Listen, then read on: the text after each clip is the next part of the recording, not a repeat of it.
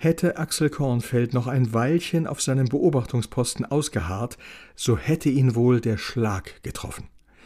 Kommissar Günther fuhr nicht zweigleisig, nein, er fuhr gar fünfgleisig. So hätte es sich jedenfalls für unseren Tugendwächter dargestellt, denn eine solch beeindruckende Anzahl von Frauen tummelte sich bald darauf in und um Kommissar Günthers Hütte. Und die Damen gaben sich nicht etwa verstohlen die Klinke in die Hand, nein, ohne jede Scham versammelten sie sich am Hupferloch.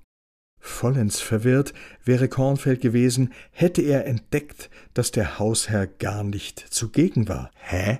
Etwa eine Überraschungsparty für den Ausgehungerten? Eine eilfertige Ergänzungslieferung aus der Partnervermittlung für den Unersättlichen? Das Bonusprogramm einer geschäftstüchtigen Agentur als Anreiz für eine neuerliche Buchung?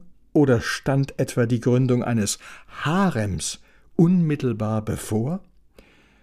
Nun, es gab tatsächlich jemanden, der die gezielte Zusammenkunft dieser Frauen minutiös geplant hatte. Die Dande Durle. Sie war die letzte im Bunde, die zwei Stunden später am Hupfeloch eintraf und kurz, aber gründlich das gesamte Areal inspizierte, um hochzufrieden festzustellen: Mädels, super! Sogar der Steg war feucht gewischt. Tipptopp! In Windeseile waren die Putzutensilien wieder verräumt und die Frauen schnappten sich ihre Nordic Walking Stöcke. Die Tante Dörle schloss die Tür und legte den Schlüssel unter den Blumenkübel neben dem frisch drapierten Fußabtreter. Tritt ein, bring Glück herein und flugs, wie sie gekommen waren, waren sie auch wieder verschwunden.